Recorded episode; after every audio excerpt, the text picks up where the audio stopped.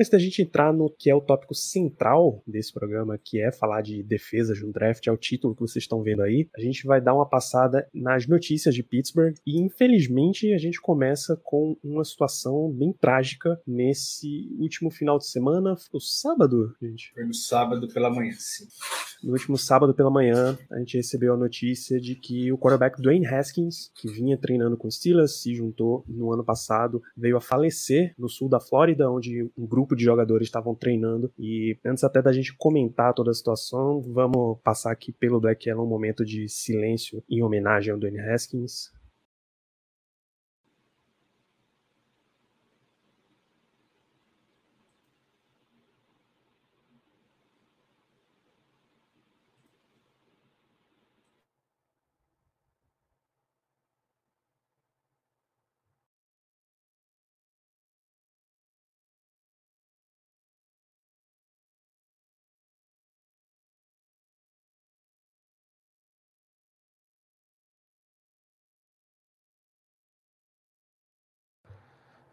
Vamos lá, Ricardo. O, qual, é a, qual foi a situação com Haskins? O que é que a gente tem de fatos até o momento?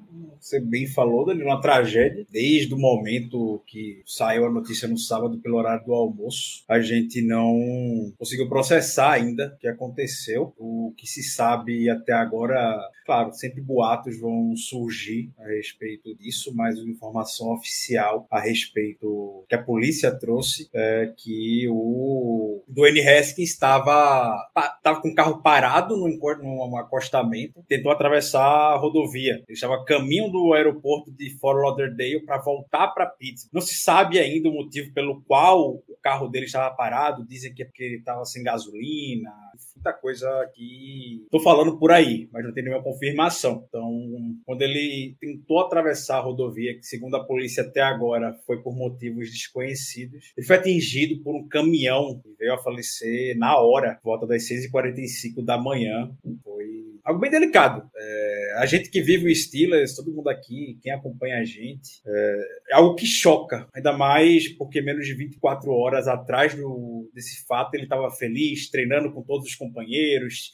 Se você entrasse no Instagram dele, veria stories ainda dele brincando com Najee Harris, enfim, os companheiros com, também compartilhando os stories com ele, inclusive. Clima muito bom, uma unidade muito jovem, que é o ataque do Steelers atualmente, e passar por um baque muito forte como esse é, é bem delicado, é muito complicado. A família do Dwayne Haskins esteja, esteja bem, a esposa dele deixou uma nota hoje pela assessoria do Steelers, agradecendo todo o apoio. Vai ter uma cerimônia em homenagem ao Dwayne Haskins no próximo dia 22 de abril em Pittsburgh, será aberta ao público, os torcedores, enfim, quem quiser chegar no local para poder fazer homenagem ao Dwayne Haskins, pode chegar. Fatalidade, uma tragédia. Toda a força possível para a família, para o Steelers nesse momento, que mais um off-season precisa encarar um falecimento. Teve o Daryl Drake alguns anos atrás, 2019, agora um, de um jogador do Wayne Haskins. E hoje, inclusive, são cinco anos desde o falecimento de Dan Rooney, né? Sim. Então, uma série de, de figuras aí ligadas aos Steelers, Léo. É, notícia que ninguém quer dar, né? Ninguém, ninguém gosta de dar, é uma notícia triste de se falar. É, particularmente, cara, eu era, eu era apaixonado pelo Dwayne Haskins como, como jogador é, da época de college foi um dos caras que, que eu mais acompanhei, é, apesar de ter jogado só um ano né, em Ohio State. Era um cara que eu acompanhei pô, desde cedo, é, o Simba. É,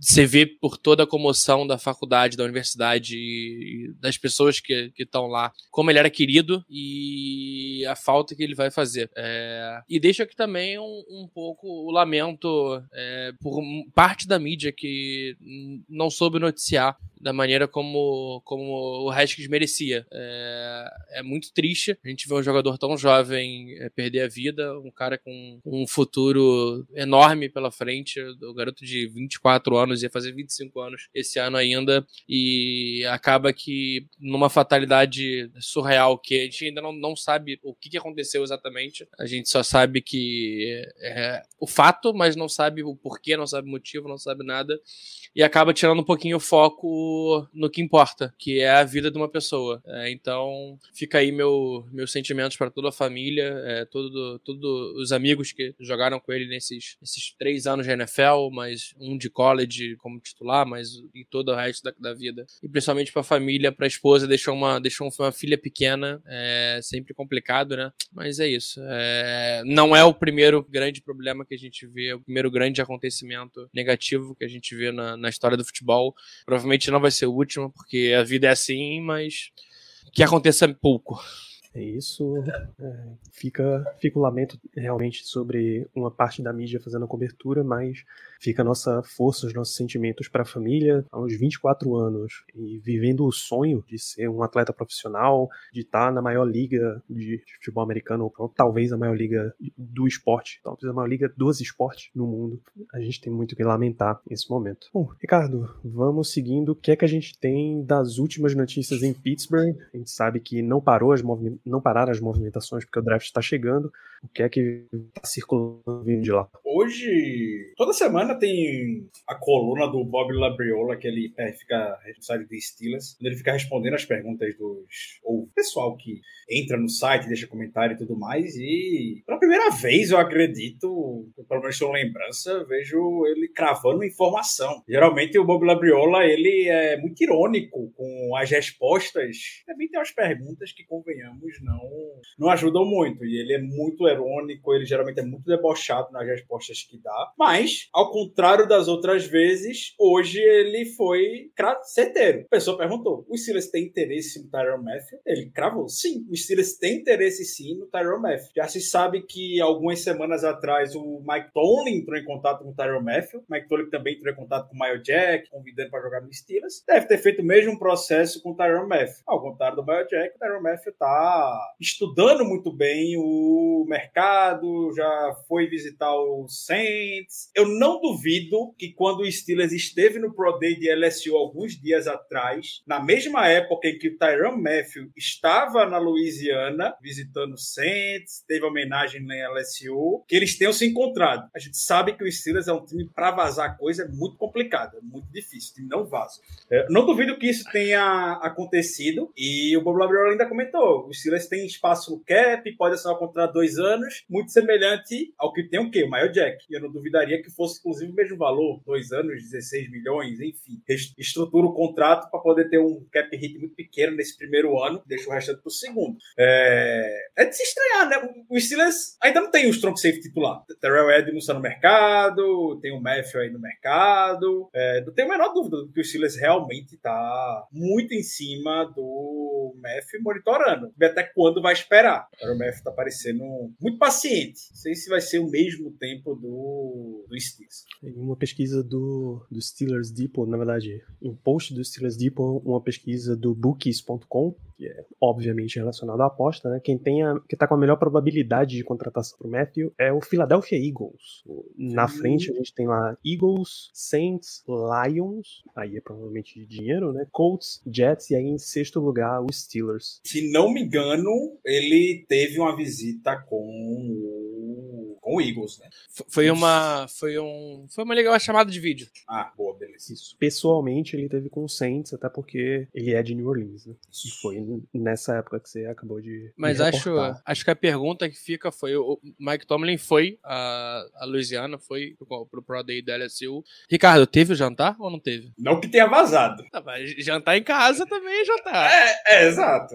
Tenha vazado, mas. A, abre aquele aplicativo vermelhinho, pede uma comida e jantar também, tá é, valendo. É, exato, não poderia concordar mais. Isso é. O Steelers está claramente no mercado, né? Não só Terrell Edmonds, que a gente tem certeza basicamente que o Steelers entrou em contato com o Terrell Edmonds para ter as primeiras conversas, que tenha sido lá atrás, lá em janeiro, fevereiro, ou março, ou agora em abril, em algum ponto eles conversaram, e muito provavelmente a situação foi mais encaminhando para ainda não estou decidido e quero ver mais do mercado. O Steelers teve no, na situação aí de brigar por Kareem Jackson, safety safety já tem uns o quê, 34 de idade, que voltou pro Denver Broncos. Ele era um free agent saindo do Broncos e voltou para Denver. O Steelers trouxe Carl Joseph de volta, mas que não dá nenhum indício de que vai, ser, vai ter uma utilização como titular, então ele tá aí basicamente no mercado por um, por um safety free agent e que é uma das situações que a gente conversou na semana passada, a gente provavelmente vai entrar nesse ponto algumas vezes nesse programa, que é fechar as necessidades do time ainda na free agency para ir mais descansado pro draft, para você ter todas as possibilidades de quer seja subir por um quarterback, quer seja ir atrás de um pegar o talento e não exatamente uma posição de necessidade. Então vamos ficar de olho porque existe uma chance de que antes do draft ou depois do draft o Steelers ainda faça adições via free agency. Quem sabe?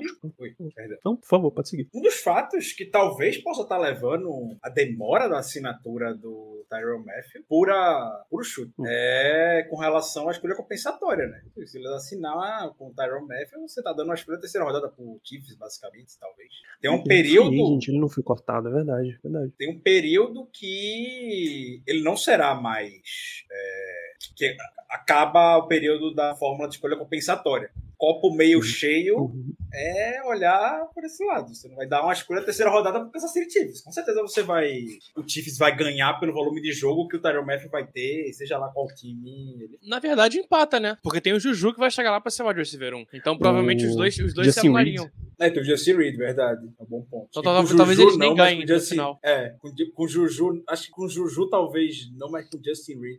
O Juju, inclusive, deve ser é, é, um valor mais alto que o próprio Tyrion Melf, né? Que o próprio Honey Porque é um cara que é wide receiver, ele provavelmente vai ter mais snaps hum. é, que o, o Matthew, depende também de onde ele for. Eu acho que não, acho que o Matthew vai ter mais snaps. Será? Acho que o Matthew não vai sair do campo. É, se ele vem pra cá, por exemplo, eu acho pouco, que. No Steelers tem pouca rotação, né? É, eu acho que na safe. Mas aí teria sai. que mudar bastante a forma de jogar, o, o esquema defensivo. Teria, teria mesmo. Ele não é um strong safety, strong safety. Mas Minka é um free safety, free safety. É. Eu, também não. Os dois, os dois 100% os dois fazem tudo, cara. Tipo, Terrell Edmonds. Terrell Edmonds jogava, sei lá, 100% dos é. snaps é. também, 99,9% dos snaps. É, e aí vai depender também de produtividade, né? Que se eu não me engano, o wide receiver tem um peso maior que safety. Então, isso sim. É um, é um, é um ponto bom. Isso, isso sim. É, tem uma outra notícia relacionada com os Steelers, mas aí fora da NFL, é que a XFL anunciou os técnicos deles hoje. E entre os oito técnicos, são oito times na liga, né? A gente tem Heinz Ward como head coach e Rod Woodson também vão, vai fazer parte aí. É, eu só não tenho certeza quais são exatamente as franquias, tá? Ele já tem os técnicos, mas não tem ainda a distribuição de quem vai para qual time. Então isso a gente vai Sim. ter que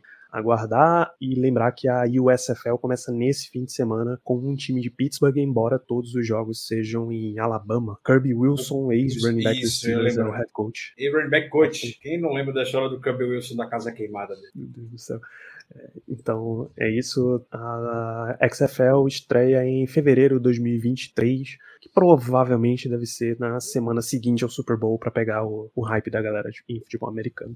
É isso. Tem mais alguma coisa relevante acontecendo em Pittsburgh que vale a pena citar aqui? Acho que não, né? Tivemos duas, na real. Duas, é, dois retornos, que é o retorno de Robert Spillane, que acionou uma tender na sexta-feira, e hoje foi a vez do eterno JC Hassenhauer acionar mais uma tender com os Steelers. É, vai brigar por vaga no, no, no depth chat. Uma notícia que eu, eu tô estranhando, que geralmente eles divulgam, mas acredito que não estejam divulgando, não porque não querem, mas pela situação mesmo, a gente mal viu o post do Steelers nos últimos dias, por motivos óbvios, são as visitas, né? A gente tá recebendo visita. Hoje, se não me engano, foi o Carson Strong, quarterback. E todos os principais quarterbacks, novamente, vão ter um novo encontro com o Steelers, lembrando que o Kenny Pickett não entra na lista das, dos 30 30 jogadores que o Steelers tem direito de receber por ser um cara local. Mas todos os demais quarterbacks, Matt Corral, Sam Howell, Desmond Reader, Malik Willis, é, o Steelers vai receber para visita. E até mais, né? A gente vai ter também a visita com Chris Oladum, que é quarterback de South Dakota. Já, já tivemos a visita,